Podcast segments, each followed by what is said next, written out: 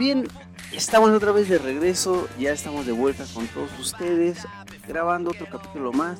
Por ahí tuvimos que ausentarnos un tiempecito por cuestiones pues ajenas a nosotros, pero ya estamos de regreso y seguimos con más, más acerca del mundo del motociclismo, más acerca de la cultura biker y más acerca de la información pues que nos gusta, que nos interesa con todo esto del motociclismo la historia.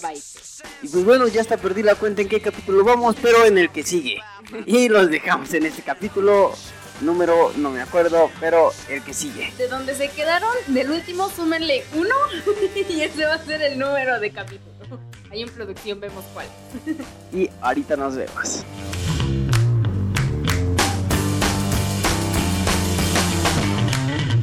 Hola, ¿qué tal? Pues después de esta ardua ausencia vamos con los saludos que ya se nos juntaron. Empezamos con Hernán Pinto, un gran profe que al día que estamos grabando esto no tiene mucho que fue el Día del Maestro aquí en México. Entonces un saludo a todos los maestros. Nos seguimos con Adrián Sotelo, un gran compañero de trabajo y que en esta en este momento está pasándolo un poquito difícil ahí con toda su familia. Le mandamos un abrazo a toda la familia Sotelo López. Y pues un abrazo a la distancia, amigos, si estás escuchando esto. Luego nos vamos con saludos de Facebook para Yanni Higuera. Nos seguimos hasta Pachuca con Carlos Martínez. Y por último tenemos a Jolis Miranda Miranda y Gerardo López. A todos ellos por escucharnos y seguirnos, muchas gracias. Y pues bueno, ya poquito a poquito vamos a ir dando de salida a todos los saludos, a todo lo que tenemos ahí atrasado. Vamos a tratar de ponernos al día. Y pues vamos a seguir con saludos para las personas que nos siguen apoyando. Para Karina Hernández, muchas gracias que, que nos apoya por Facebook. Para Carla Cruz, que creo que es la güera, ya en algún momento estuvo acompañando por acá también, la güera. Y pues también nos acompañan las rodadas. Ya pronto también estaremos saliendo a más lugares porque esto de la pandemia nos está volviendo locos. Saludos también para Angie Hotman. También nos sigue por Facebook, ¿no? Por Facebook también. Desde dónde no sé, pero gracias por seguirnos. También mandamos saludos para Abraham Zaragoza Hernández. Eh, ahorita que dije Zaragoza me acuerdo de las inundaciones. Para todos los de la Ciudad de México, Zaragoza es es un nombre que nos recuerda a mucha agua. Sí, a mucho tráfico. a mucho tráfico. Eh, que de hecho apenas acabamos de pasar un incidente con el agua bárbaro, ¿verdad? Pero bueno, saludos para el amigo Abraham Zaragoza. que todos estén bien. Sí, eh, saludos para nuestro amigo Abraham Zaragoza Hernández. Y también para Itzel García, que también ya nos sigue apoyando por Facebook. Gracias a todos los amigos que nos apoyan en Facebook, que siguen nuestros comentarios. Eh, muchas de las cosas que publicamos en Facebook pues a veces solo son información que nos llega eh, de algunos otros mm, grupos biker, algunos datos curiosos del motociclismo y pues eh, lo hacemos con el fin de apoyar, de ayudar y de aumentar la difusión a todos estos eventos que para nosotros pues se nos, se nos hace hoy importantes o relevantes. Por ahí Twitter también le, estamos dando mucho seguimiento a todos los que nos apoyan, toda la información que hemos tenido y pues también aprovechamos para dar pues, un sentido pésame para la tragedia que tuvimos apenas en la Ciudad de México con respecto al transporte público, que si de por sí es deplorable, malo y ahora pues también eh, pues ya muy inseguro y no solo en cuestión de, de robos y asaltos, sino en cuestión de hasta infraestructura, pues mi más sentido pésame en general de parte de toda la estación de Radio Cui y de todos pues cada uno de los que integramos este, esta estación de radio, pues les mandamos nuestro más sentido pésame. Los entendemos porque también nosotros somos usuarios de este medio de transporte. Yo principalmente he ido y transcurrido tanto por Avenida Cláhuac como por el metro de la línea dorada por cuestiones de trabajo. Eh, en ocasiones he ido para en aquellos lugares y híjole, eh, digo, la gente venía de trabajar, no venía de echar coto y pues así es la vida y así es el gobierno de nefasto, por decirlo de alguna manera, eh, pues que suene no tan grotesco y un poco lo más lo, más lo más sensible posible sin ofender a, a, todas las personas en general pero pues no podemos defender ningún gobierno izquierda derecha centro todos son lo mismo Y todos son lo mismo y creo que han descuidado mucho, no solo la Ciudad de México, sino en general todo el país. ¿no? Entonces, una pena, una tragedia y pues igual, pues también a todos los que estuvieron apoyando, todas las personas que estuvieron colaborando ahí, eh, eh, alzando la mano. Eh, algunos pues no, no metían las manos, pero estuvieron llevando comida, apoyos. Grupos biker estuvieron apoyando y llevando desayunos, comidas a todas las personas que estaban apoyando, a los brigadistas, a los policías y a los pues paramédicos. Eso, eso, eso es también ayudar y eso hace mucha, mucha diferencia. Muchas gracias a todos ustedes. Seguimos diciendo como, como siempre, eh, México es un país muy grande, los pobladores, los mexicanos somos un, personas con muchos valores que sacamos a, México adelante y pues mal para el gobierno como, como toda su historia política, mal, ¿no? No podemos decir más. Pero bueno, de esta manera iniciamos y pues los dejamos con este capítulo que va a estar buenísimo.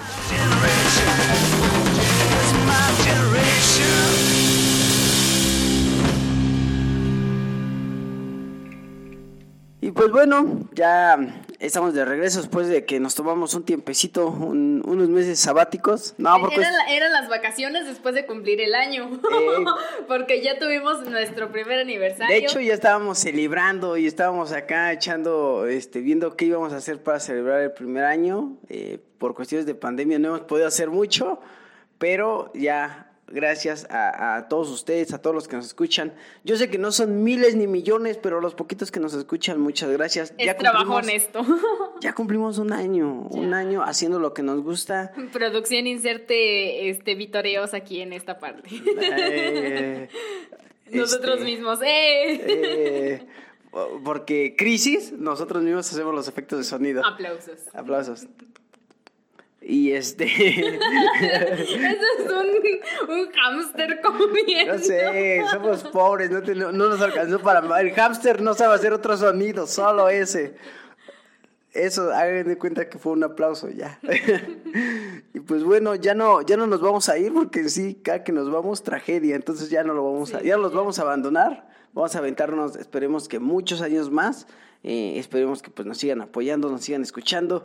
Y pues un año que no es solo para nosotros, sino también para ustedes. Y qué mejor manera de celebrarlo que traer pues también alguien que no recuerdo si el año pasado o este estaba celebrando su aniversario número setenta y tantos, no recuerdo tampoco, pero pues vamos a hablar de una marca legendaria. Y esta vez nos vamos con un icono, con una ¿cómo se podría decir? Un declive en cuestión de los vehículos motorizados de dos ruedas.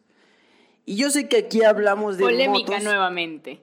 No, no, no, no, no, no, para nada. En este sí no entra polémica. Este es una línea que se ganó orgullosamente su estándar, su bandera, es un estandarte por decirlo así.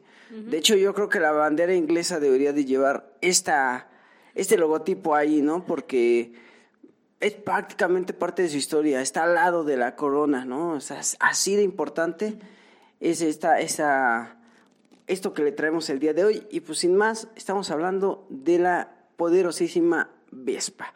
Y sí, pues hay mucho que decir, hay muchas cuestiones con cuestión de Vespa, desde que es pues una, que no es una moto, y claro, sabemos que no es una moto, es una motoneta o scooter, como es mejor conocida, pero prácticamente fue la primera de su clase. Y no solo eso, sino que marcó una gran tendencia, es una gran moto. Su corte es scooter, sin duda alguna, pero cumple casi las mismas funciones. La única diferencia pues, es que es automática, no metes cambios, nada. Es un poco más eh, sencilla en cuestión de manejo pero no deja de tener un gran motor. Una Vespa es, un, es una gran máquina, sin duda alguna. El diseño, o sea, creo que es algo que no se había visto en ese momento y que pocas, creo que si llegaran a hacer como una copia o un algo, eh, sería como que muy difícil. Perdón, ¿itálica? o sea. O sea, De hecho, han sacado muchas copias, no solo Itálica, muchas marcas, Yamaha y todos, tienen su línea de scooter. Ajá, pero se basan en ese modelo. O sea, si quisieran hacer algo Sin duda alguna. distinto, como que sería muy difícil, porque creo que eso es como lo que han tratado de hacer y pues regresan al diseño de la Vespa. No por nada, pues todas ya va- van como que bajo esa misma línea de diseño, ¿no? Itálica, Honda. o- No, sí han cambiado mucho. O sea, en realidad sí han cambiado. La única que no ha cambiado es Vespa, por... Por, Por obvias razones. por obvias razones. Vespa ha sido desde inicio hasta final, yo creo que el mismo corte. Sí le han hecho avances, le han puesto tecnología, han hecho nuevos ajustes, pero Vespa no deja de perder su esencia de ese scooter. Tú, tú claramente en una carretera ves un scooter y dices, esa es una Vespa.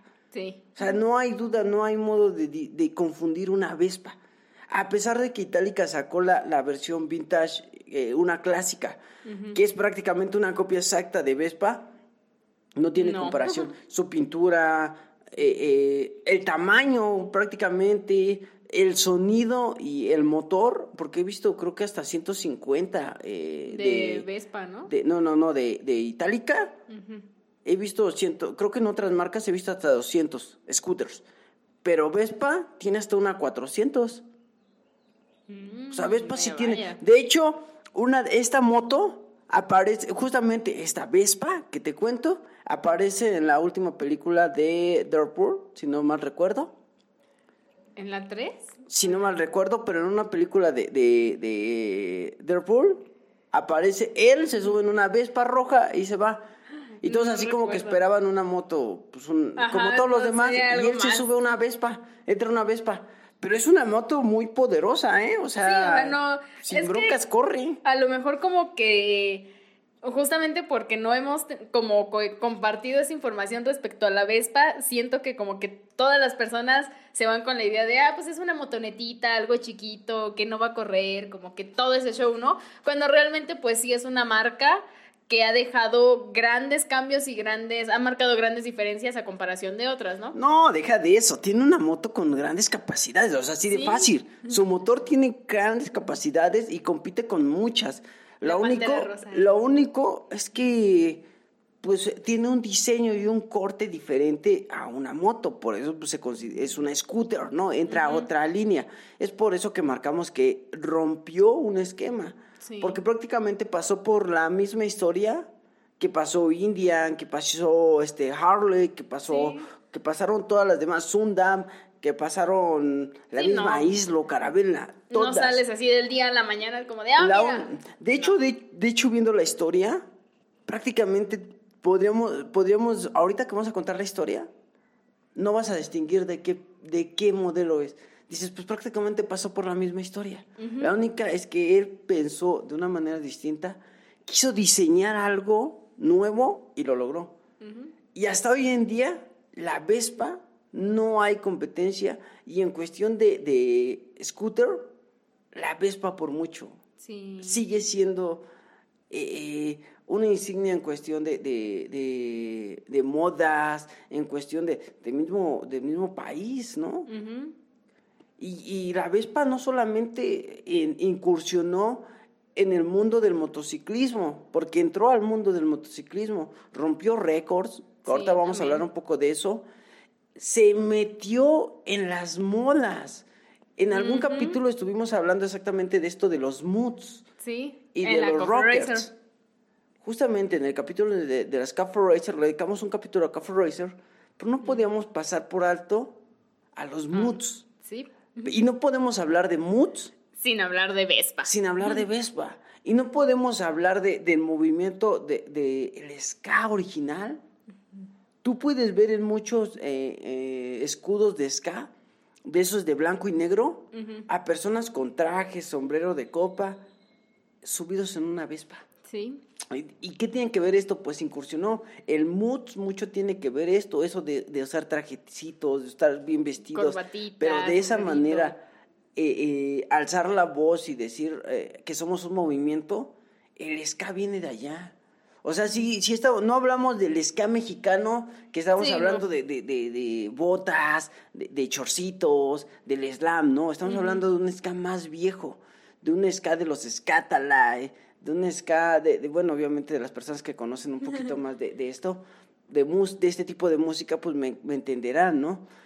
Los Scatalites también, muy, mucho apareció la Vespa ahí. Eh, el movimiento de, de, los moods, como lo mencionábamos, eh, más acá, pues fue también incursionado mucho en el movimiento fresa, eso de los scooters y las vespas. Sí, en Inglaterra, ya, allá. El trajecito, sigue que siendo, los zapatitos. Sigue siendo todavía algo muy emblemático. Uh -huh. Muy, muy emblemático, la Vespa. Transporte nacional. En muchos lados. Incursionó en el cine, incursionó por todos lados. La misma historia que tal vez hizo Harley en, en Estados Unidos, uh -huh. Vespa lo hizo en, en, Inglaterra. En Inglaterra. Sin duda alguna. Sí. Y pues bueno, vamos Aparte a empezar. de que son ingleses, tienen que ser todos muy formales, de tomar té y todo eso, entonces... Pues no necesariamente porque los rockers estaban ahí. Sí, pero la mayoría de los ingleses es así como de, o no sé, como que se caracterizan o alguna de las cosas por las que se hacen notar es como de que ser así muy, muy formalones y todo. Entonces, pues mira, hay de todo. ahí tenemos Son ingleses. también en Inglaterra a, justo ¿Qué? a los rockers, ¿no? Entonces, eh, para todos hay. Protestan todos hay. con té. ¿Qué podemos esperar? sí. ¿No? Y pues bueno, vámonos un poquito a la historia de esta marca emblemática. Eh, para hablar un poquito de esta marca de Vespa, que bien la primera motoneta fue fabricada en 1946, tendríamos que remontarnos unos cuantos años más atrás para contar realmente los orígenes. Y pues sí, nos tendríamos que remontar hasta 1884, cuando Rinaldo Piggio, realmente perdonen el acento inglés, Nuevamente. Perdón. Creo que este, nos vamos poniendo topes diferentes y este, objetivos a alcanzar en cuestión de lenguaje. Hoy hemos alcanzado uno nuevo. Sí. Reinaldo Piggio. Piggio. Piggio. Disculpen el, el, el, acento, pero pues es lo que me sale, ¿no? Pero bueno, vámonos. Pues prácticamente este personaje fue fundador en Génova, una empresa de fabricación de barcos que posteriormente se amplió con la industrialización del ferrocarril y también pues fabricó autobuses y todo tipo de motores. Eh, también pues hablamos que con la llegada de la Primera Guerra Mundial, pues como prácticamente todas las demás eh, empresas que habíamos visto, como todas las demás motos, pues también pasó lo mismo. Aquí pues empezaron a fabricar aviones principalmente, pero pues también seguían con, mmm, con un poquito de, de ferrocarriles y cosas más bélicas. Como todo, ¿no? Si es lo que está dejando en ese momento, pues... Eh. Es que no era tanto el que estuviera dejando. Fíjate que por eso se fue una crisis. Sí. Si todos piensan, ah, es que como la guerra, le invierto a la guerra. No, no. eso es un error. Realmente ninguna empresa fue como de. ¿Era más de la necesidad? Guerra. Tampoco. No es cierto. Era porque obliga. exactamente, exactamente. Tú dirías, no mames, ¿por qué? Exactamente. Hay algo que se llama patriotismo. Y era eso lo que impulsaba a decir, yo por mi país voy a invertir y voy, voy a voy darte... a rifar por el equipo. Y, y, y, realmente el gobierno le decía, te voy a comprar mil unidades.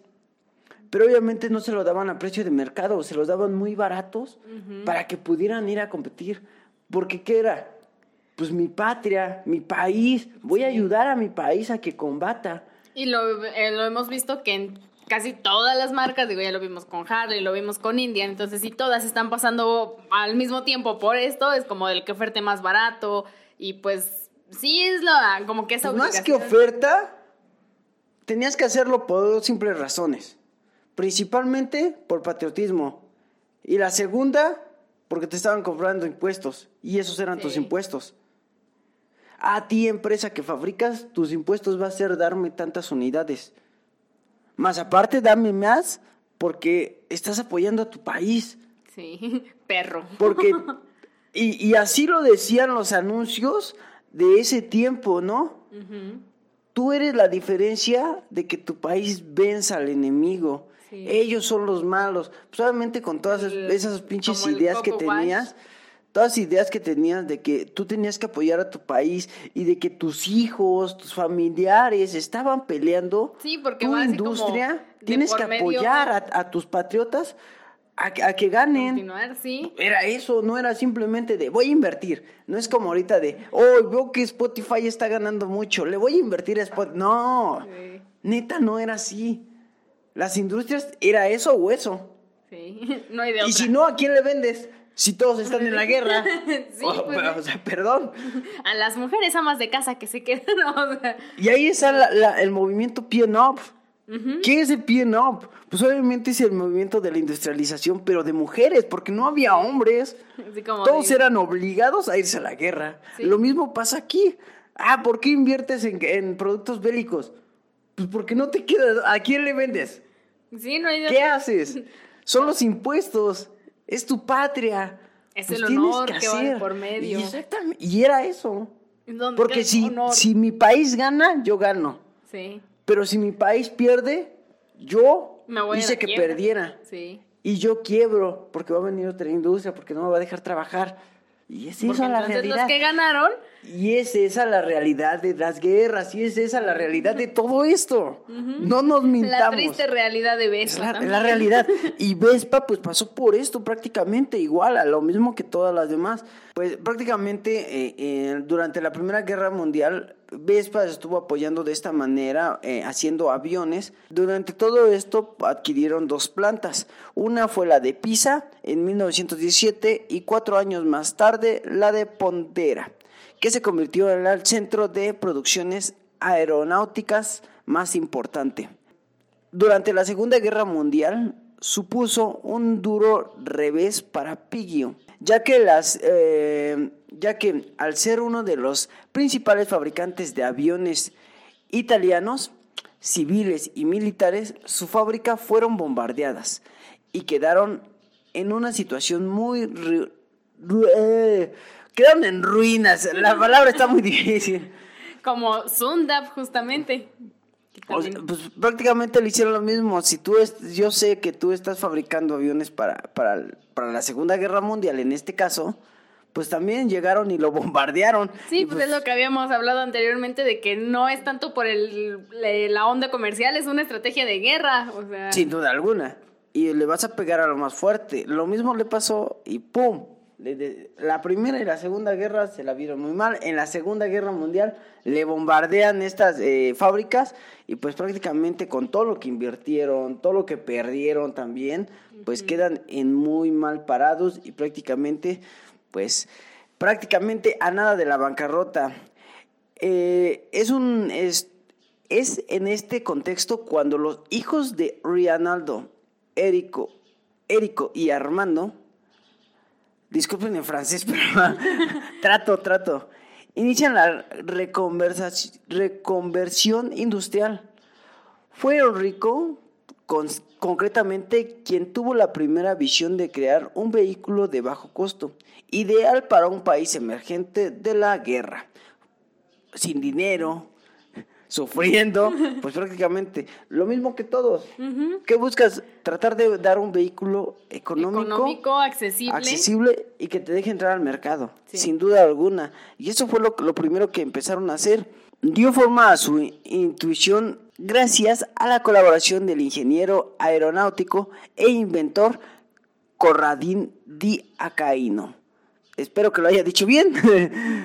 con el que creó un pro- prototipo conocido como el MP5, un scooter sobre la base de la pequeña moto de cuerpo de paracaidista apodado Paperino, el nombre italiano del pato Donald, debido a su particular forma. Me acabo de enterar del nombre de- del pato Donald. Ah, en italiano sí, así, así se le decía Paperino, o sea, no era, aquí lo conozco como pato Donald, pero sea, en. Italia es Paperino. Ajá. Discúlpame. Sí, o sea, sí. Y, y realmente, el paperino era este que aventaban desde los aviones, Ajá. se montaban en ellos y se iban a la guerra, ¿no? Sí, como paquete este entregado así aéreo. Ajá. Se veían medios curiosos, eran medios redonditos. Entonces, por eso, por esa forma curiosa, le pusieron como que de apodo el pato Donald. Por lo curioso, por lo tierno. Pero y después de esto, pues fue de donde, digamos, fue la primera idea que tuvieron así como que para hacer Para eh, el, el Vespa, que eh, realmente, pues originalmente, pues no, no era así, sino se llamaba MP5 o Paperino. Y pues ellos, recuerda que ellos vienen de la guerra, toman todo lo de la guerra y empiezan a armar algo. Sí. ¿Qué va a salir? No sé, recuerdo esto que funcionaba Y a ver qué y a ver qué chicle y pega. Y como siempre, las guerras traen muchas cosas malas, pero traen cosas buenas. Sí, pues es Mucha que- tecnología primero empieza en la guerra y después pasa A lo civil. a lo civil. Hablamos de la radio, hablamos de las motos, hablamos de los aviones, hablamos Hasta el mismo in- internet. de todo. Todo primero fue bélico y después pasó a ser comercial. Pero esperemos que ya no necesitemos nada de guerras para seguir creciendo eh, pues de manera tecnológica. Esperemos, ¿no? Pero lo veo muy difícil. Gracias a la experiencia aeronáutica de Corradino Di Arcanio y a la colaboración de Mario Di Este, su diseño de confianza, su diseñador de confianza, se encontró solución a todos los problemas que iban apareciendo en el nuevo scooter y se crearon innovadores solución, soluciones que se convirtieron en marca de la casa, como la eliminación de la suspensión trasera, el chasis tubular o el tubo principal, ¿no? Como las motos, que es lo que tiene el tubular. Eh, prácticamente pues todo eso se fue eliminando. Obviamente, ¿por qué querían eliminar cosas? Pues para hacerla más barata. Sí. Eh, también, pues, el chasis del tubular, porque no solo iba el tubular, sino algo que cubriera el tubular. Y de la cadena, principalmente, todas la- las motos en ese tiempo eran remolcadas por cadenas. Por ahí también hablamos del Cardan, de Sundap, De Sundap. que también aparecía, pero en este tiempo, pues todavía lo que denominaba y lo que mandaba era la cadena. La colocación del cambio de marcha en el manillar, lo que decíamos, Ya, no tienes que hacer los cambios abajo o el suicida, que era el lateral que tenían algunas motos. Como palanquita. Esa como palanquita exactamente, o el del pie, que era regularmente el que tenían. Más común. Prácticamente lo eliminaron y crearon pues el cambio de velocidades en el manillar, que prácticamente pues es lo que hoy conocemos como el automático o semiautomático. La suspensión delantera inspirada en la aviación o el mítico carrocería que protegía al conductor del viento y de la suciedad, lo que tienen enfrente. Sí, como la nariz, como la parte de... Sí, fíjate que, que eso es algo curioso que, que apenas aprendí, apenas leyendo esto, que la parte de la llanta de enfrente está inspirada en el tren de aterrizaje de los aviones. De hecho, si la ves, sí, es la misma, Ajá. solamente un eje que lo, que lo atraviesa Sí. Y que va solo y algo que lo protege. Está inspirada en los, en los aviones, Pues en el tren de aterrizaje. Justamente, o sea, tú, lo- tú mismo lo estás diciendo, ¿no? Acabamos de salir de la guerra, hay que fabricar algo que sea económico, que nos posicione otra vez en el mercado y te inspiras de lo primero que tienes, ¿no? Entonces, aviones, helicópteros, toda esta cuestión, pues como que muchos de esos diseños o de, esa, de esas imágenes se ven replicadas en todas las motos y pues aquí en Vespa. y la itálica, pues la Vespa prácticamente pues se inspiró en eso para crear la, la parte de enfrente, eh, en la protección, eh, de ponerle ese como, eh, como escudo que tiene en la parte de enfrente para proteger de la suciedad de todo, en vez de poner un guardafangos, como regularmente pues se hacía con las motos. Sí. En este caso dijo, pues sí te protege, pero te sigue aventando, por lo cual vamos a hacerlo más amplio y Sí, cómodo como una nariz de avión. al como- quitar al quitar al quitar la, el tubular central eh, obviamente quedaba más espacio y buscaron la manera de unir y lo hicieron por la parte de abajo que era donde Sí. iban ahora tus pies No, y además tam- tampoco ya tienes el cambio de velocidades en la parte del pie. Entonces, eso igual te favorece a que puedas cubrir como de toda la manera un poquito más amplia al conductor. sí pues ya no tenías En dónde ese- buscar dónde poner los pies pusieron una base amplia no para ir más cómodo prácticamente y pues fue el propio Enri- Enrico Piggio quien bautizó al scooter Al estar delante del prototipo MP6, con su amplio parte central y su estrecha cintura, exclamó, parece una avispa, y así nació la leyenda, como. Vespa.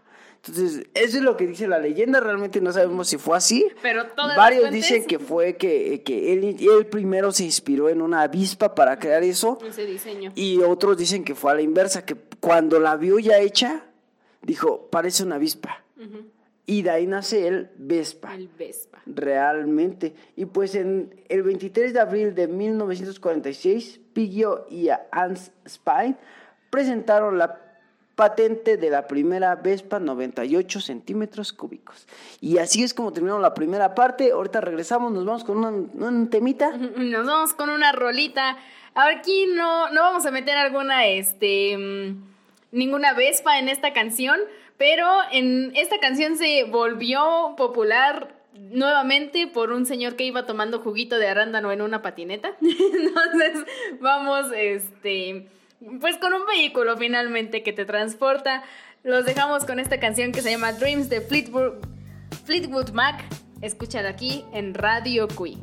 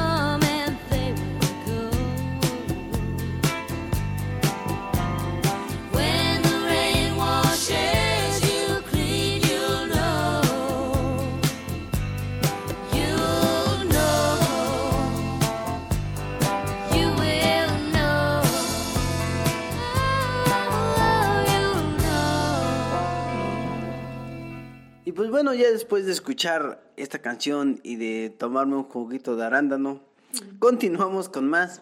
Y pues bueno, la fabricación y los expertos en el mercado estaban divididos. Por un lado, pues las personas que veían a la Vespa como la realización de una idea brillante.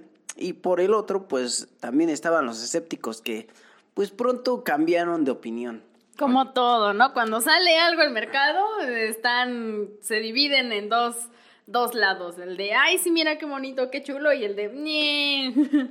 Es que recordemos que en esa época pues ya había motos y todos veían así con buenos ojos a la moto. Y llegar a este prototipo de, de nueva imagen de moto o de transporte de, dos ruedas, concepto de lo que sería una moto. así como que no, no se va a vender. Y fue un relajo y muchos pues no estaban de acuerdo, pero el tiempo los hizo cambiar. Y el año siguiente apareció la Vespa 125, un modelo más grande que pronto se estabilizó firmemente como el sucesor de la primera Vespa, la 98. El milagro Vespa se había convertido en realidad y la producción crecía constantemente. En 1946, Piggio puso 2.448 scooter en el mercado. Esto se convertiría en 10 10.536 al año siguiente y en 1948 la producción había llegado a 19.822 y solo tres años más tarde llegaron a 171.200 vehículos salieron de la fábrica. Así de rápido se empezó a producir prácticamente en nada de tiempo mucha cantidad de Vespa. Llegando a los años 50 fue maravilloso para Vespa, para ser sincero. Su época dorada. Sin duda, los mercados extranjeros también observaron el nacimiento de la moto con interés y tanto el público como las- la prensa expresó curiosidad y admiración. De hecho, el Time lo llamó un producto completamente italiano, como no había visto desde el carro romano. O sea, digamos que a partir de la época, desde muy, muy, muy atrás, después del carro romano, no ha habido otro carro mejor o otro vehículo mejor que la Vespa. Mm, no tanto así, pero no con tanto impacto. O sea, a eso se refería.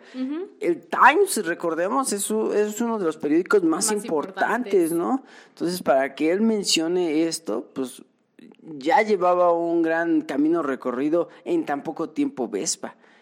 Enrico Piggio continuó trabajando tensamente para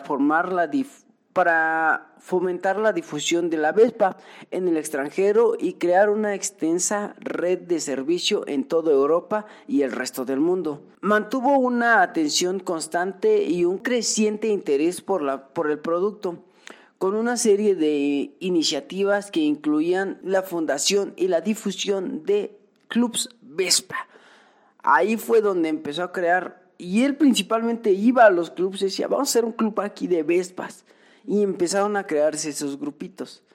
Aquí hay que Grupos tomar bikers. mucho, no, no eran bikers porque no eran motos, pero, empezaron a crearse estos grupos y asociaciones de Vespa. Curiosamente, la misma técnica que empezó a usar Harley Davidson. Sí, así como Tal para cual. hacer la asociación de... Harley Davidson hizo lo mismo en Estados Unidos. Empezó a crear grupos, fundaciones, empezó a crear sus propios grupos de motos y empezó a crear una marca que lo volvió así como que muy patriota. Lo mismo pasó con Vespa. Sí. La Vespa se convirtió en el producto de POG por excelencia. Sus perspectivas comerciales traspasaban las fronteras nacionales y en 1953, gracias a su incansable determinación, había más de 10.000 puntos de servicios Piggio en todo el mundo, incluyendo América, Asia. Esa misma, ese mismo año llegó a España a través de Moto Vespa SEA y prácticamente a todo el mundo. El nuevo scooter había traspasado su enorme éxito comercial. Se llegó a producir en 13 países y comercializar en 114.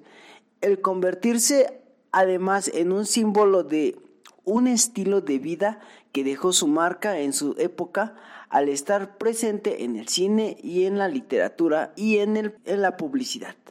Prácticamente lo encontrabas en todos lados. Y llegamos al mítico 1950. ¿Y por qué decimos mítico 1950? Porque aquí es donde nace y surge un gran movimiento que ya habíamos platicado, que era el mood. El mood. Viene de Inglaterra, se crea este grupo de, de motociclistas. La Vespa principalmente fue hecha económicamente. Sí, pues ya lo vimos, era lo necesario para que se volvieran a, a mantener en el mercado, para que regresaran al mercado, porque no había varo, no había presupuesto y buscaban algo económico. Pero aquí pasa algo curioso. Para el mercado de la gente pobre, aún no era a su alcance la Vespa. Por eso es que existían los rockers. Estas personas que compraban las motos viejas, las motos de guerra, Sí, y rearmaban su moto. Ujú. Más sin en cambio estaban los de las Vespas, que eran los Moods. Digamos la clase media alta. Exactamente, era la clase media alta la que compraba este tipo de, de, de, de producto. vehículo. de vehículo. Y este producto salió en, sus, eh, en su publicidad principalmente como el transporte para la gente trabajadora. ¿Quieres ahorrar tiempo, dinero? Cómprate compra una Vespa. Y eso era como anunciaba su, su producto. Su publicidad estaba lleno de todo esto. Tú Sí. prácticamente veías la publicidad de, de Vespa. Aparte que era muy buena. No sé quién chingados era el que se encargaba de hacer todo esto. Pero qué buena publicidad había de ese tiempo. Y prácticamente habla de todo eso. Economiza tiempo, dice. Economiza tiempo. Y aparecía en grande, y aparecía esta imagen de, de la Vespa con un señor, pues de oficina, trajeado. Y es justamente esta imagen la que toma otro movimiento que hasta hoy existe y es el ska. Y muchos van a decir, ¿y qué tiene que ver el ska con la Con Vespa? la Vespa. Pues yo no lo digo, aparece. Y viene mucho esta mezcla del mood, de la mezcla del blanco y el negro en Europa, que de hecho ese es el De la símbolo. clase baja y la trabajadora. Exactamente. El rocker que era, El rocker era. era el- prácticamente las personas más bajas que venían de la guerra, que, Sí. que vivían de eso, que, que estaban en gasolina. como que todo el cascajo y hacían lo que, podían con no eso. tenían ni siquiera la oportunidad de trabajar eh, en una oficina. Entonces ellos no tenían la oportunidad ni aparecían en esa imagen. La Vespa sí era para los oficinistas, para, como lo decías, clase media. Pero también estaba este movimiento del mood, donde era bien trajeados, Bien vestidito. bien vestiditos, usaban corbatas, saquitos, Sí, o sea que tenían, era totalmente lo contrario a los rockers. a los rockers. Esto, esto estaba allá en Inglaterra, pero este gran movimiento se fue haciendo hacia los demás y después se fue pegando más a la industrialización, que prácticamente pues ya fue cuando vino otros movimientos, entre ellos el ska y en, en principio pues el skinhead. Digo, muchos me dirán que no conocen este movimiento, es un poquito más allá, antes del ska, el skinhead y luego viene el ska.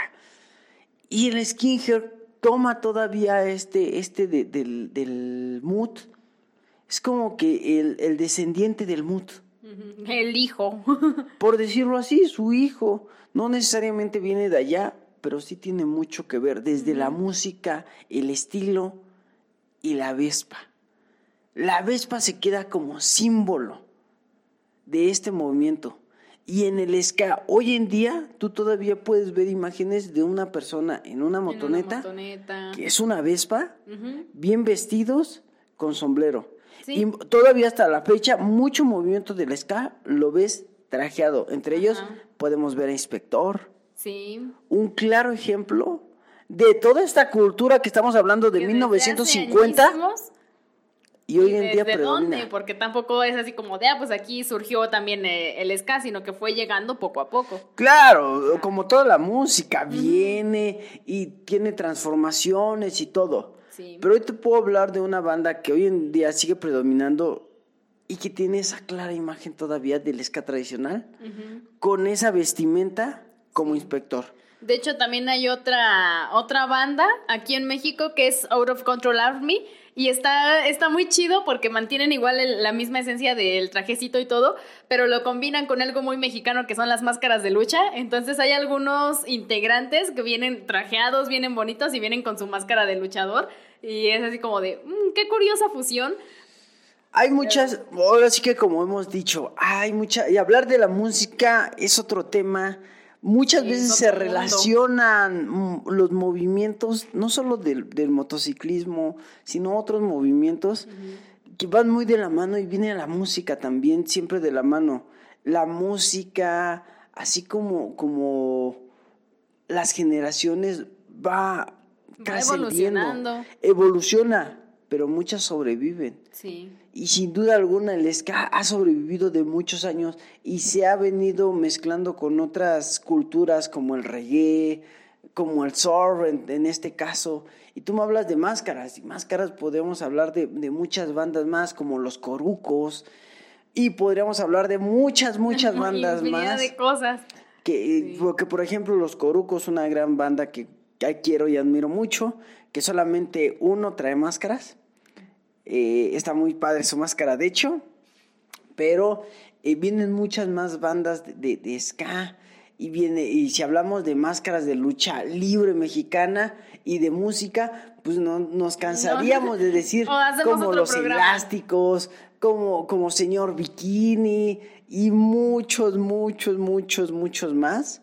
Que yo creo que no, los rastrillos, no terminaríamos de hablar de, de todo este género, subgéneros de música. Pero, pues vamos, regresando a nuestro tema, la Vespa entró y, y se volvió Un símbolo. un símbolo en esta música. Tal vez otras marcas de motos no lo lograron como Islo mexicanas, como Islo, como Carabela. O Pero incluso Harley, ¿no? Siendo la gran marca que es. Pero Harley, Harley sí lo logró. Se industrializó tanto que hoy en día tú no puedes oír el rock sin pensar en una moto Harley. Una Harley, sí. O sea, tú no puedes pensar en ese rock cincuentón Sin donde, alguien. do- donde tú te ves así montado en una moto, ¿no? Sí, con alguien con el copetazo y su chamarra toda negra y aquí eh, en el outfit. No, fíjate que ahí estás equivocada. El copete no es americano. Ah, caray. No. El copete, el copete como tú lo conoces, así alargado, Ajá. es inglés. Mm. Americano es la Harley, chamarra de cuero, barba, barba. cabello largo. Barba de leñador. Esa es eh, el outfit Harley rock americano. Ese es. El paquete completo. Sí, porque en ese tiempo, después vamos a ver a los, pues el movimiento hippie, y viene mucho esa mezcla del pelo largo y Ajá. ir en contra, ¿no? Del cabello corto, militarizado. Eso crea la Harley, la revolución de eso. Como la liberación de todo lo el- El hombre grotesco que viene de la guerra, el cabello largo, las mascadas. Eso es el outfit americano. El copete viene del rocker, el pelo corto, un corte inglés, la moicana Bien peinadito, como chamarras de inglés. cuero cazadoras, pero con muchos estoperoles, el pantalón más pegado tipo marino. Ese es el outfit americano, el inglés. Y de ahí viene el Vespa, que es el contra, De- que eh, otra vez regresamos al mood, que es la persona trajeada, bien vestida, elegante, Cabellito corto. cabello corto, Zapatito bien que fíjate que hacían algo bien curioso para que su, su ropa se viera muy limpia. Y tú dirías, ah, chinga. Pues qué tan limpia de estar que la humedecían para que se viera más ajustada a tu cuerpo y para que se viera más ¡Qué brillosa y incómodo! Era incomodísimo, sin duda O sea, alguna. imagínate con esta lluvia que nos acaba de caer hace unos días, que nomás sales, te mojas. No, no, no, no, tampoco O sea, no iban muy mojados, pero No, les, tampoco. pero- les ponían Ajá, como un con poco un. de es- No había spray, lo que hacían es que humedecían trapos y luego se los de- ponían. Como si la fueras a planchar, pero encima de ti. Ándale, pero sin plancharla. Es más, algo que hacían, algo que hacían mucho, ah, bueno, algunos lo hemos hecho cuando llevas prisa y no se seca. La plancha es húmeda, ¿no? Ajá. Ah, pues ellos lo hacían a propósito. Para que no les diera frío, se encogiera un poquito más la ropa y se viera todavía ese corte húmedo, de color más, más vivo. Ajá, sí. Ah, pues las dejaban, o sea, al propósito las lavaban un poco antes de que se las pusieran, las planchaban para quitarle lo máximo de agua, Y se las pero todavía húmedas. quedaban húmedas y se las ponían así. Ese era el estilo Mood. mood. Y dirás, ah, no manches. palabra, ¿no? Pero- Así la hacían. Y lo puedes ver en muchas películas. Hay muchas películas de, de esa época o, o de ese corte donde tú ves que, que así la hacían. Y empezaron con los pantalones muy entubados. pegaditos. Muy pegados. Sí. Y este de, de ponerle a la Vespa, pero un chorro de retrovisores y luces, ¿eh? Espejitos Pero- todo. O sea, tú dices, hoy en día le ponen las tiras de LEDs y la... No, no, no, no, es poquito. parecía- Esto no se veía al frente porque lo retacaban de, de, De espejos, de espejos, luces. de luces, Sí. realmente innecesarios, pero lo ponían. Y que de hecho ahí vienen los rockers poniéndose estoperoles para que pues igual con las lucecitas y todo pues se viera algo a lo mejor no similar, pero pues que también reflejara las luces y todo este... Que realmente los rockers lo que hicieron para... Es que lo que pasa es que ellos le quitaban hasta las luces. A sus O sea, motos, porque sí, decían, ¿qué más le puedo quitar a las luces? La batería. ¿Qué no necesito? Batería. En ese tiempo todavía no existían como tal la batería, pero le El quitaban araña. todo eso. O sea, entre menos luces, mejor. Es más, le quitaban hasta el faro. Sí. Lo único que quedaba era el esqueleto con el motor. Sí, el puro chasis. El puro ch- y un asiento muy delgado, recto. Muy austero. ¿Por qué? Pues porque el caso era hacerlas ligeras y rápidas. Entre más ligera, pues obviamente va a correr más. Entonces, pues ellos buscaban eso. Entonces, al no tener luces y manejar sobre carretera, pues se ponían estoperoles para que la luz Para que de los autos reflejaran y se vieran. Otra era que cuando caían, pues obviamente lo primero que raspara era, Era el metal y durara un poco más. Entonces, pues al final de cuentas, esto lo hacían los rockers por esa cuestión, al contrario de los moods que le empezaban a retacar de cosas. Sí, porque, otra, pues- otra cosa curiosa que muchos van a, famili- a familiarizar y a feminizar, perdón si no lo haya dicho bien, pero meterlo un, un poquito con lo feminista, es que esta moto siempre ha tenido el estigma de que es un modelo para mujer. Para damitas. Y siempre, la moto es para hombre, el scooter es para mujer. Ajá, sí. En parte, no. En parte, no. Se hizo general, el modelo se diseñó para hacerlo cómodo al viajar. Si no, tiene, importó a quién. no tiene que ver así como que él dijo, ah, esto es para mujer. No. Vespa no creó dos modelos, uno para hombre y uno... No, eso jamás pasó. parejo. Eso fue como lo sacó al mercado y quien... ¿Por qué entonces Vespa y el scooter están tan estigmatizados con el de la mujer? Porque tú ves un scooter y es que es de mujer. Ajá, sí. Y ¿Por hasta qué? incluso actualmente ya los colores, ¿no? O sea, que los ah, sacan como en rosa pastel, en, o sea, en colores más Pero pasteles. ¿tú sabes por qué? No. Aquí pasa algo muy curioso. Está tan estigmatizado con las mujeres y con el corte de mujer el Vespa. Y no exactamente porque salió y dijo es de mujeres o es para mujeres. Simplemente porque la publicidad siempre salía con mujeres. Tú veías los anuncios de Vespa y eran mujeres. Esa ¿Tipo mujer vendedora. O- No, el piano es americano. El piano, olvídalo, porque eso es de América. Acá de este lado, las mujeres pues ya tenían que trabajar en oficinitas, una mujer que iba a las compras, que no tenía para un carro.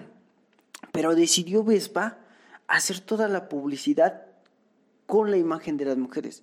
O sea, no era así como decir, Vespa, la- el vehículo para la mujer. No, nunca dijo eso. Nunca. Decía, Vespa, muévete más rápido, ahorra tiempo y dinero. Pero la imagen Era una mujer.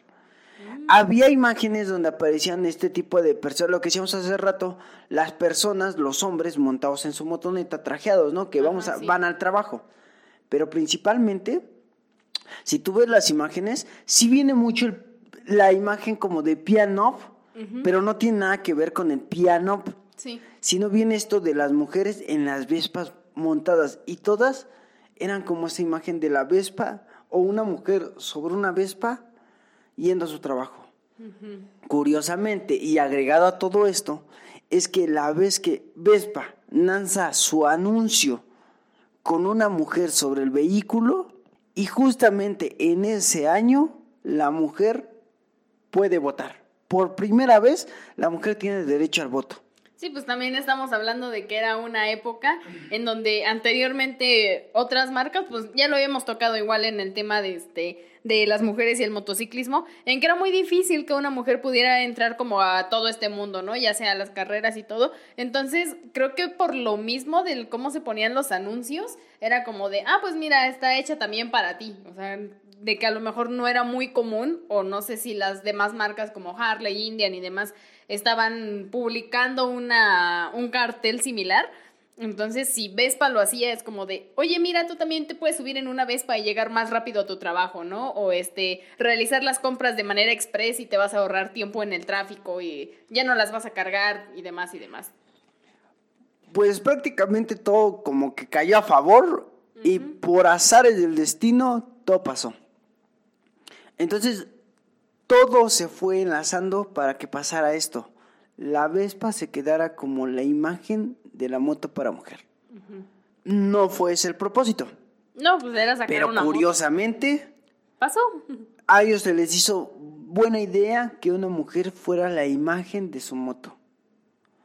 Y a esto lanzan eh, el promocional y justamente ese año el gobierno autoriza el voto a la mujer. Es así como un grito de decir, están haciendo cosas por la independencia de la mujer. Ya se independizó Ah, hasta ese tiempo, ¿no? O lo que se creía que la mujer ya tenía ese derecho Sí, al toda voto esa lucha y a de libertad. liberación femenina. Exactamente, se le atribuye, más no fue no su fue... tirada. Ajá. Azares del destino, no sabemos. El caso es que para 1956 Vespa alcanza el millón de unidades producidas. A ese grado llegó. Casi, Recuerden, casi después de la guerra, pues vino un relajo, se viene esto de la, de, de la moto económica para realzar la economía y lo logra Vespa. Con este diseño, con esta nueva eh, inspiración de moto, esta declive que tiene a diferencia de las competencia en ese tiempo, que eran esas motos que habían devenido de la guerra y que prácticamente las hicieron un poco más económicas y comerciales, pero sin cambiarles mucho. Llega Vespa, una revolución en su tiempo y logra lo que ninguna otra.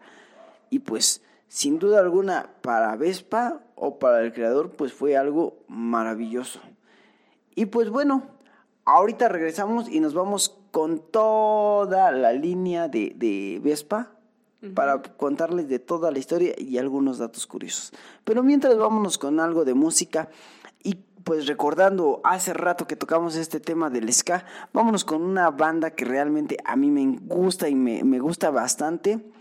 Eh, algo de ska, espero que lo conozcan, para las nuevas generaciones tal vez no, pero para los más antaños sin duda alguna lo habrán escuchado en algún concierto, ¿no? Y vámonos con esto de los Scatalai, que por nombre lleva Freedom Song. Para que lo escuches y lo disfrutes, recuerda que nos escuchas por Radio Queen.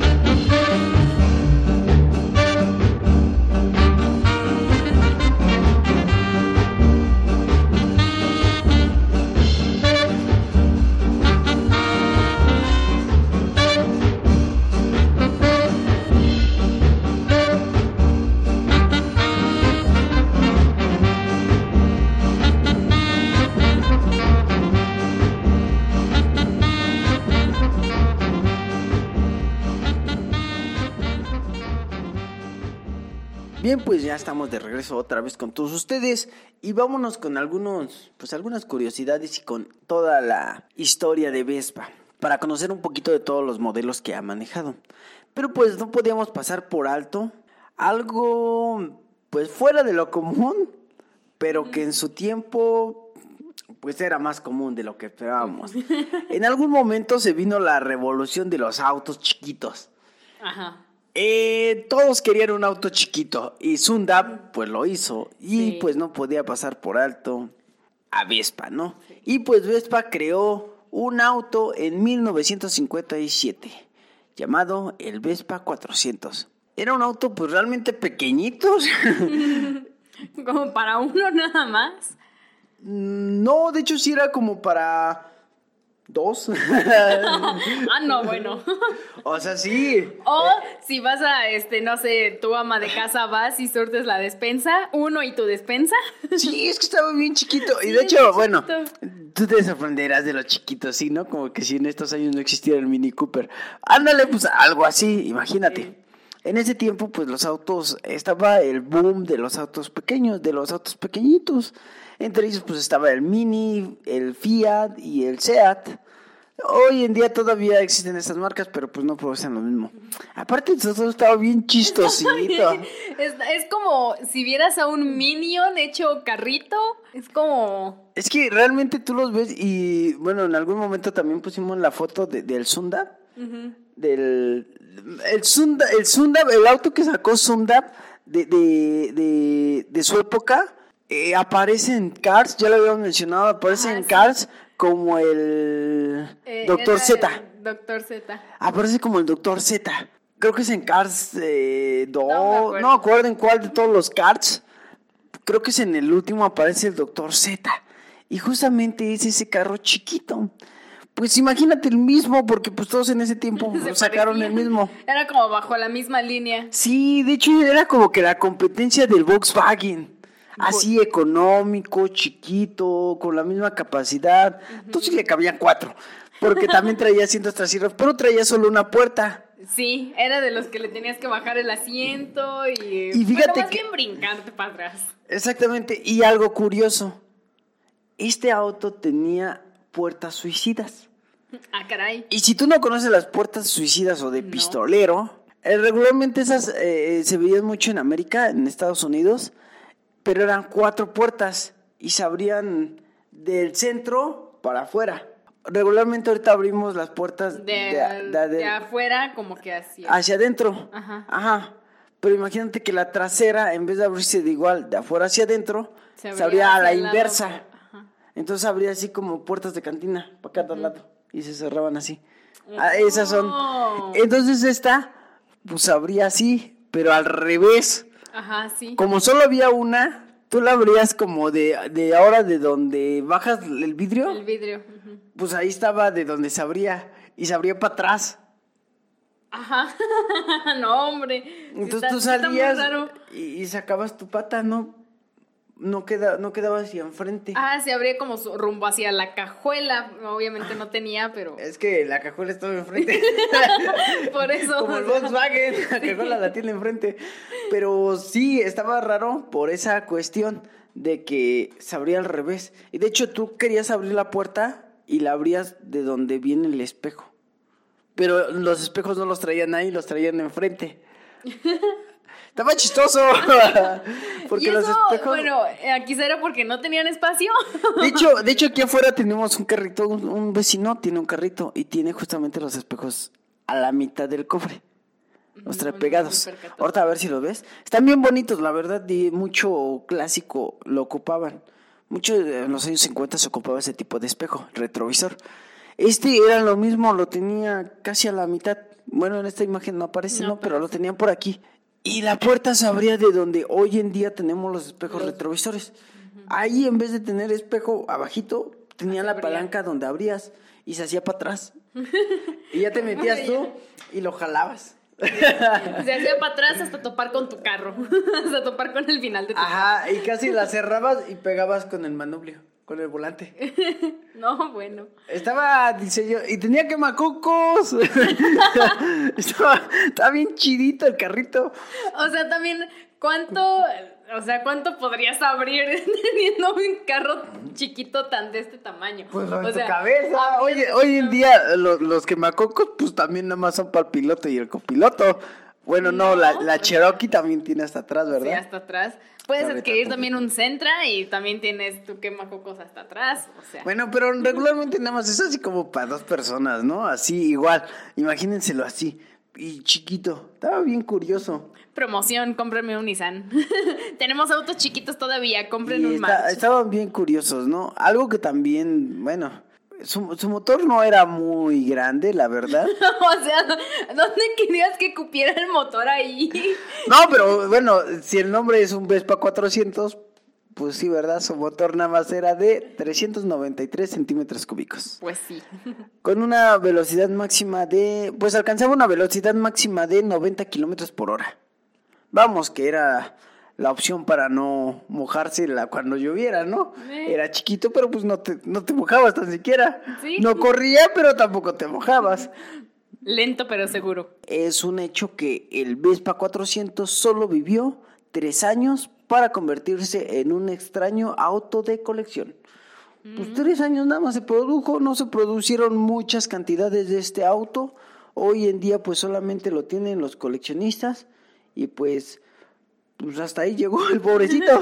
Triste historia. Estaba bonito, sin duda Sí, alguna, curioso, pero pues y creo que todos los bueno, ¿de qué lado? No eh, hablamos de Estados Unidos, crearon su línea de autos, todos los dijeron, pues si hacemos motos, hacemos autos, ¿no? Mira, ya eh, muchos empiezan creando este primeramente bicicletas, luego pasan a la moto, ya se eh, adentran en lo que tienen motor, entonces, pues, eh, ¿por qué no hacemos un auto? Sí, pues fíjate que los primeros motores que se ocupaban eran de máquinas de coser.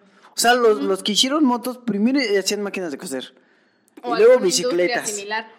Porque, por ejemplo, no recuerdo con quién, creo que fue con Sundar, que ves que se dedicaban como a este la línea blanca que hacían como tipo este lavadoras, licuadoras y todo eso, y ocupaban el mismo diseño, pero lo hacían en grande, porque pues no le ibas a poner el motorcito de una licuadora a una moto. Pero era Pues también, básicamente- también Islo Sí, hacía cosas así. Y ya después hicieron bicicleta y después dijeron, ¿y si las juntamos? O sea, así pasó. así son historias muy similares todas. Y pues bueno, vámonos con todas las Vespas de la historia.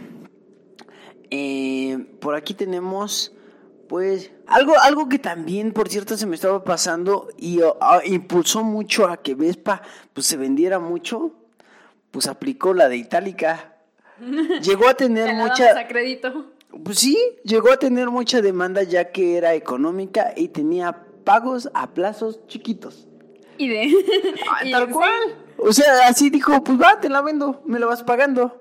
Y así la hacías, la ibas pagando y cuando lo terminas de pagar te la entregaban. A diferencia más. de Electra y de Itálica y esas marcas, ¿no? Ya metiste golpe. Pero bueno, este. No, y además, o sea, era como que la mancuerna perfecta porque pues era para oficinistas, que las amas de casa y todo esto. Entonces, pues era como de, ah, mira, te la llevas para tu trabajo y ahí mismo en tu trabajo, este, pues, vas sacando para pagar tu motonetita, ¿no? Tu moto en, en este entonces. Entonces, era muy, muy pro el modo de adquirir tu Vespa. Muy innovador para ese tiempo. Sin duda alguna era bastante innovador. Pero vámonos con la historia de las Vespas. Y pues la Vespa en 1946 fue la primera Vespa, la Vespa 98. La primera Vespa, su motor pues era de 98 centímetros cúbicos y alcanzaba una velocidad máxima de 60 kilómetros por hora. Su producción duró dos años y su fabricación se fabricaron más de 5.000 unidades. Es el origen de la leyenda. Prácticamente pues fue la primera que se creó de, de- de la marca Vespa. De ahí tenemos una leyenda prácticamente sin decir nada. En 1948 se crea la Vespa 125. La primera de 125 centímetros cúbicos.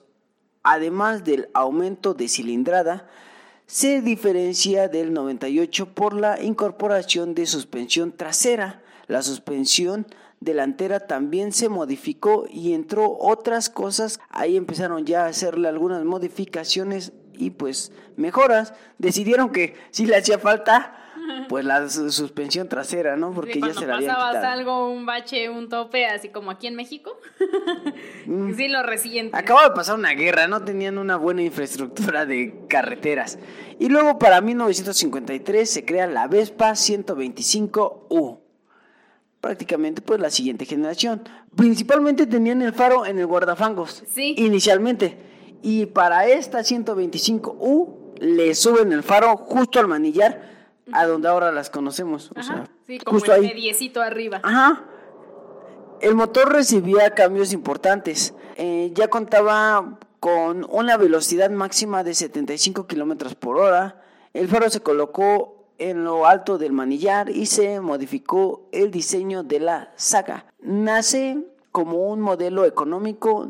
Para 1964 nace la Vespa 50. Para los más jóvenes, la primera Vespa de 50 centímetros cúbicos, o sea, más chiquita. Como la Mini Cooper se puede, la... Ahora la Mini Cooper, la, las minis que también llegaron a sacar varias marcas. No mames, pues si de 50 centímetros cúbicos, hoy en día es la que traen las podadoras. O sea, en serio, esas son las 50. Entonces, pues sacaron una así para los chaviza, ¿no? Para que no fuera rápido. El motor presentaba un nuevo diseño con el cilindraje inicial de 45 grados en lugar de un horizontal. O sea, ya estaba de ladito. Recuerden que el motor iba atrás, para empezar. Sí. O sea, no era como las motos. Fue el último diseño del gran Carridino di Ascardi desde 1964 y hasta la fecha se ha fabricado más de 3.5 millones de Vespas de 50 centímetros. O sea que todavía se siguen fabricando. A lo mejor como para los más chiquitines. Pues sí, pero está curioso. Y luego en 1968 se crea la Vespa 125 Primavera. Eh, prácticamente pues es una de las más populares junto con la versión PX. El modelo más longevo de la Vespa, la Primavera, es una de las más reconocidas por la mayoría de los us- usuarios. Nuevo motor más potente, faro delantero de nuevo diseño derivado de la Vespa 150 Spray. Prácticamente pues es la que todos conocemos hoy en día. Prácticamente es la que se quedó el diseño, de donde tomaron los diseños, es justamente esa. Y luego de ahí tenemos en 1978 se crea la Vespa P125X. O sea, nomás le van a incluir. así como los iPhone, cuando sale el iPhone 10, 10S, 10X. Y pues llega eh, la era de moderna, donde pues la PX significa una evolución importante en el diseño que incluye guantera en el contraescudo e intermi- intermitentes. Ese mismo año aparece también la P200E, la primera Vespa 200 de la historia, y tres años más tarde llega la Vespa 150 de la PX. O sea, con el mismo diseño, pero con un motor 125, 150. Para 1984 se crea la Vespa PK 125 automática. Recuerden que antes de esto era semiautomáticas. La versión automática, aunque no se llegó a comercializar en, un, en nuestro mercado, la versión automática de la PK supuso una de las innovaciones más importantes desde 1946. El hecho de que fuese automática permitía eliminar el pedal de freno y, el, y sustituir el manillar. El año siguiente llegó la PK50 automática. O sea, fueron automatizando todas las demás. Para 1996, Vespa llega la Vespa ET2 y la E ET4 La Vespa se moderniza. La nueva generación Vespa con motor de dos tiempos, que por eso es el ET2. O sea, el modelo es E, pero el T2 es por los dos de dos tiempos. tiempos. Y obviamente el de 4T, ET4, pues supone... que Cuatro es tiempos. Cuatro tiempos. Se puso en escena durante el 50 aniversario de la marca y supuso un cambio radical en todos los sentidos. En 1999 aparece una versión de la 150 cc. O sea, nomás para celebrar.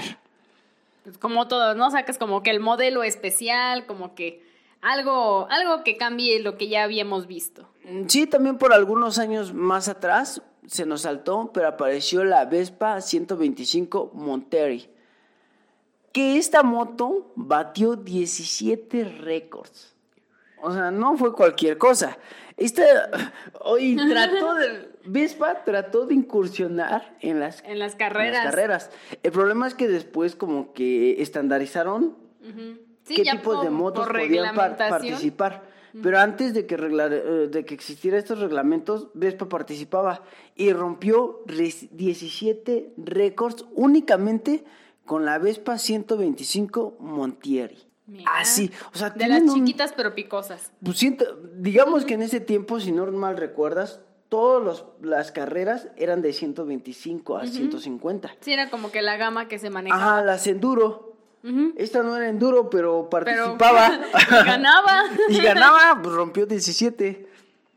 Para el año 2001, Vespa lanza la Vespa EPX 2001, que prácticamente es la de años atrás, pero modernizada, incorporando frenos delanteros de disco, nuevos colores y una cuidadosa estética clásica que convierte el modelo PX en un ex- éxito temporal incluso en el nuevo siglo X- eh, XXI. Además, luce de nuevo el logo histórico de la marca. Otra vez. Prácticamente toman la antigua, le ponen cosas modernas y la lanzan al mercado. Y lo mismo que pasó en ese tiempo, se vuelve un éxito. Sí, es como retomar otra vez, como está ahorita, ¿no? A lo mejor el tipo estilo vintage y todo, o sea, retomas otra vez lo que tenías, le cambias algunas este, cuestiones, la modificas para que rinda mejor a estos tiempos y la vuelves a lanzar. Y es que Vespa algo que ha reconocido o que ha mantenido es eso. Todas sus motos son iguales.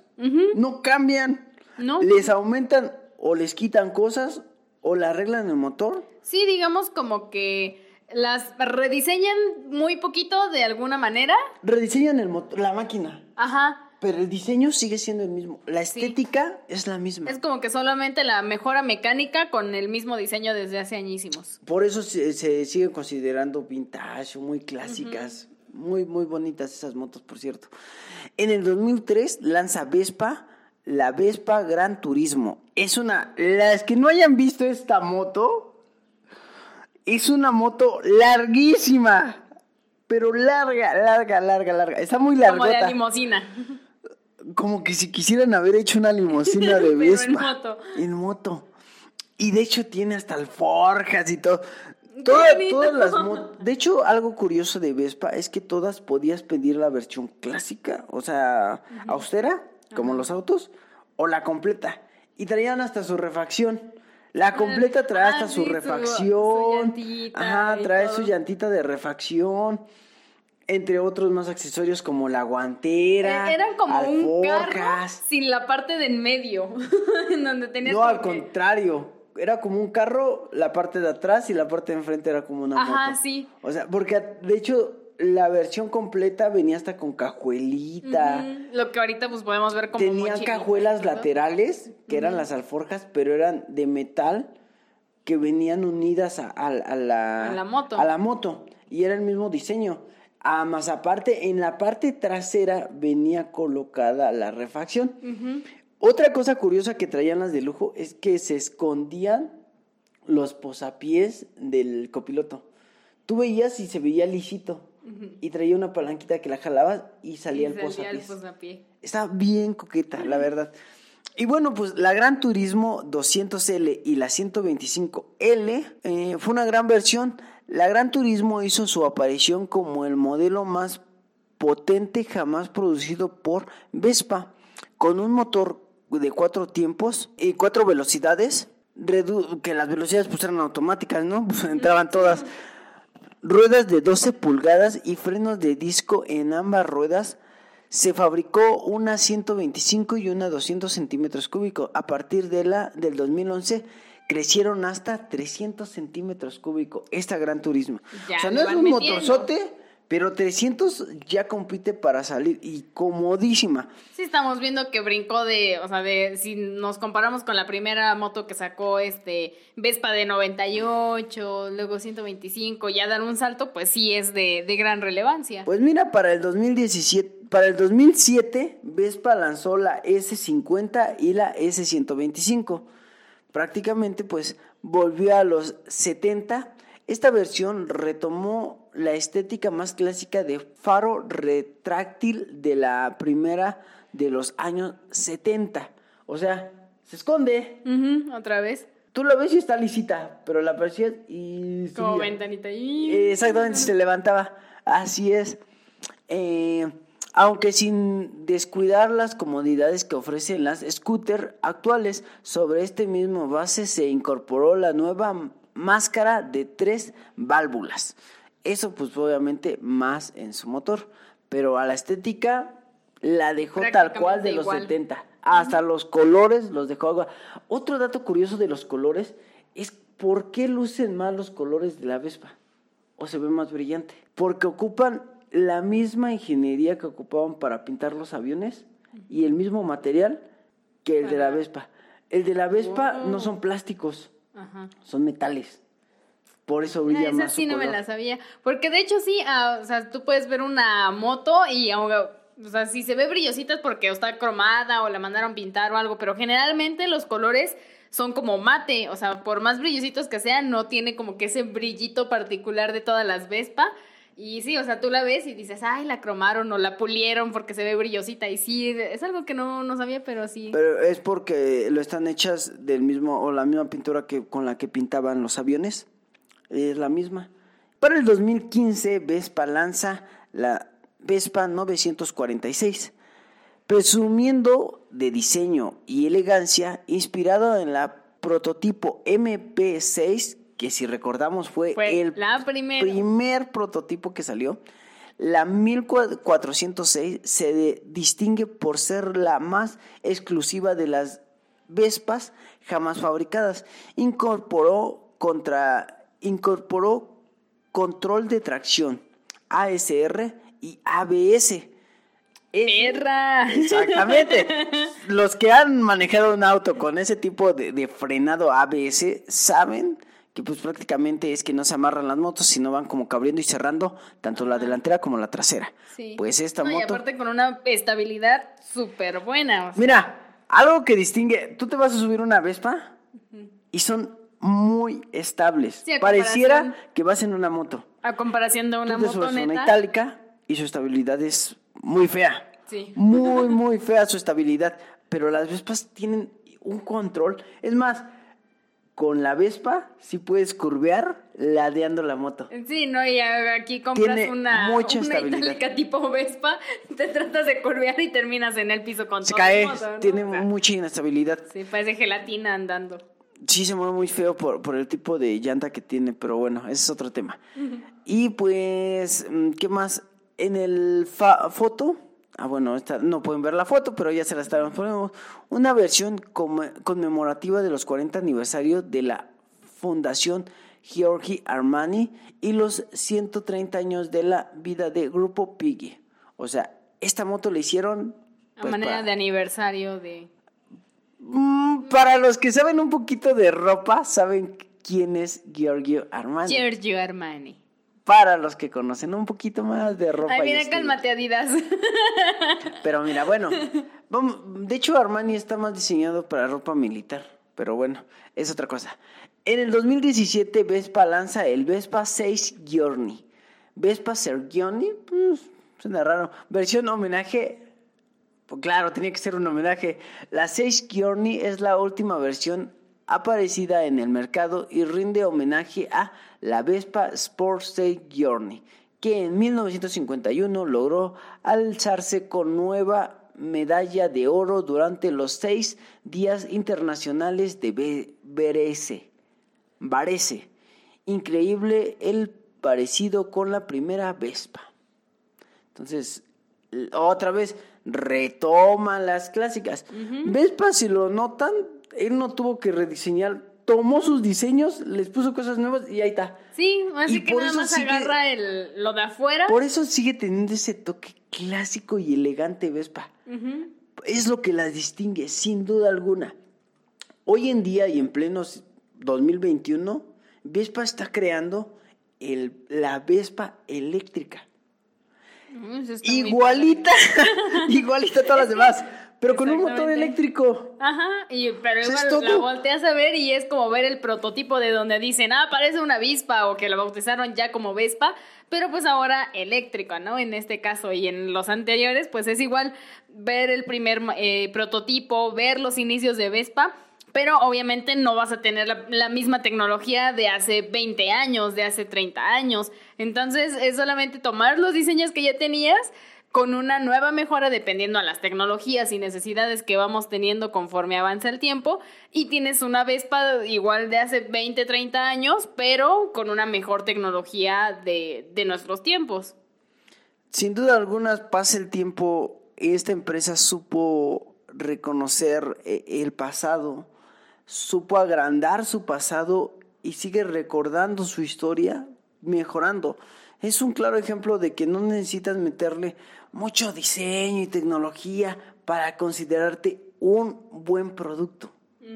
Simplemente mejorar lo que se necesita mejorar porque el diseño es espectacular y sigue siendo un símbolo y sigue siendo un estandarte y sigue siendo Vespa. O sea, no hay más. Y quien no conozca Vespa, por ahí les vamos a estar dejando imágenes, pero son... Tú la ves, la Vespa, do- la eléctrica, la que van a sacar los nuevos prototipos, tú dices, esa es una moto de los 50. Es una Y moto que tenía mi abuelito. Y no, es una nueva. La del 2017 y la Gran Turismo, lo único que cambia son los Pues el tamaños. tamaño.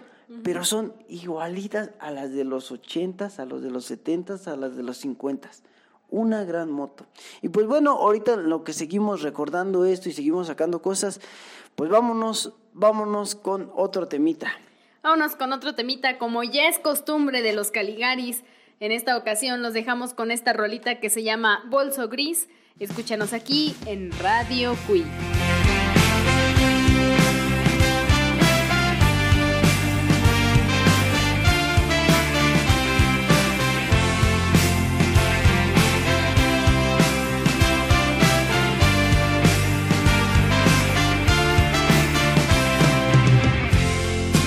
Ropa por todos lados y en la calle tus zapatos. Rompiste mi celular y nuestro portarretrato. Ciego quedó el espejo, tus uñas tienen mi sangre. Los dos estamos enfermos, ya no es culpa de nadie.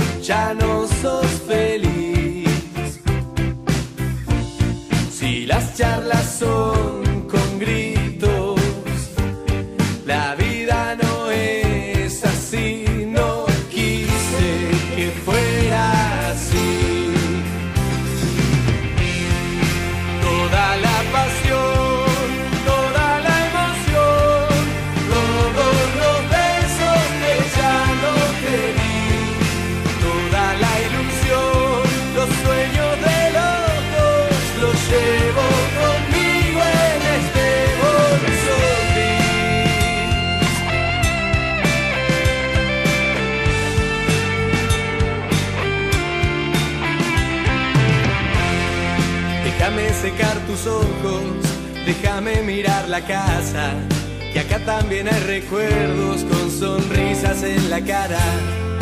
Sé que no llevo todo, igual no voy a venir.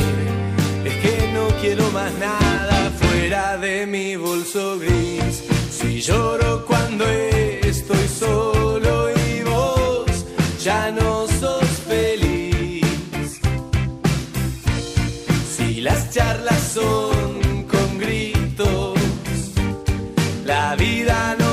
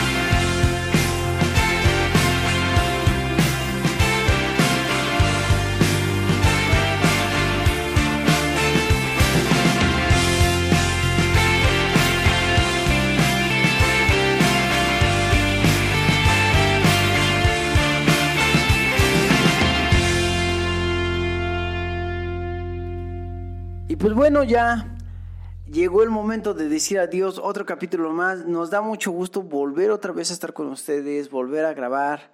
Volver a- a sentir esa compañía, ¿no? A pesar de la distancia. Sí, ya nos hacía falta, en verdad por diferentes cuestiones no pudimos, pero ya vamos a estar otra vez constantemente con ustedes. Ya por ahí vamos a estar saliendo a varias rodaditas, ya nos van a ver por ahí en varios eventos. Vamos a seguir publicando más eventos biker por la página de Facebook. Eh, también por todas las otras redes sociales van a poder encontrar pues diferentes actividades biker, eh, anuncios, algunas cosas que pues nos parezcan interesantes. Eventos, rodadas, Eventos, información roda- referente a diferentes tipos, ¿no? Y muchas cosas más entretenidas, memes también, el miércoles de memes, que nosotros paramos, pero los memes no. Entonces, Los memes siempre sí. siempre han estado ahí. Síguenos en Facebook, síguenos en Twitter, síguenos en Instagram, En YouTube, en todas las plataformas de audio, como Spotify, Anchor ebooks, y Google Podcasts. Radio Public también. Así es, prácticamente nada más ponle en el buscador que más te guste, en San Google, ponle Radio Cui o Banda Pechan y ahí vamos a aparecer. Entonces, pues nosotros eh, nos pasamos a despedir. Espero que les haya gustado este capítulo. No son motos, pero tienen que ver con motores y dos ruedas, entonces es algo emblemático que teníamos que tocar. Por ahí vamos a seguir con más, más, más motos, eh, Más marcas. más marcas, más curiosidades. Entonces, para que estén atentos, nos sigan escuchando, nos sigan apoyando. Visita también nuestra página. www.radio.cui-webnote.com Así es. Y pues también puedes pa- pasar por ahí, dejar tus comentarios en nuestro eh, correo electrónico. También puedes mandar dudas, quejas, sugerencias, fotos, lo que gustes, puedes mandarlo. Y es el Es Radio Cui, así todo junto. C-U-U-H-I. exactamente. Radio Cui. Arroba gmail.com. Y ya este también por ahí pues también puedes mandarnos información. Más adelante pues traemos más cosas para todos ustedes. Síganos apoyando. Muchas gracias a todos ellos. Pues nada, creo que es todo. Nos pasamos a despedir. Muchas gracias. Recuerda que nosotros somos la banda Pechan y nos escuchas por Radio, Radio Quiz. Quiz. Bye. Bye. my generation.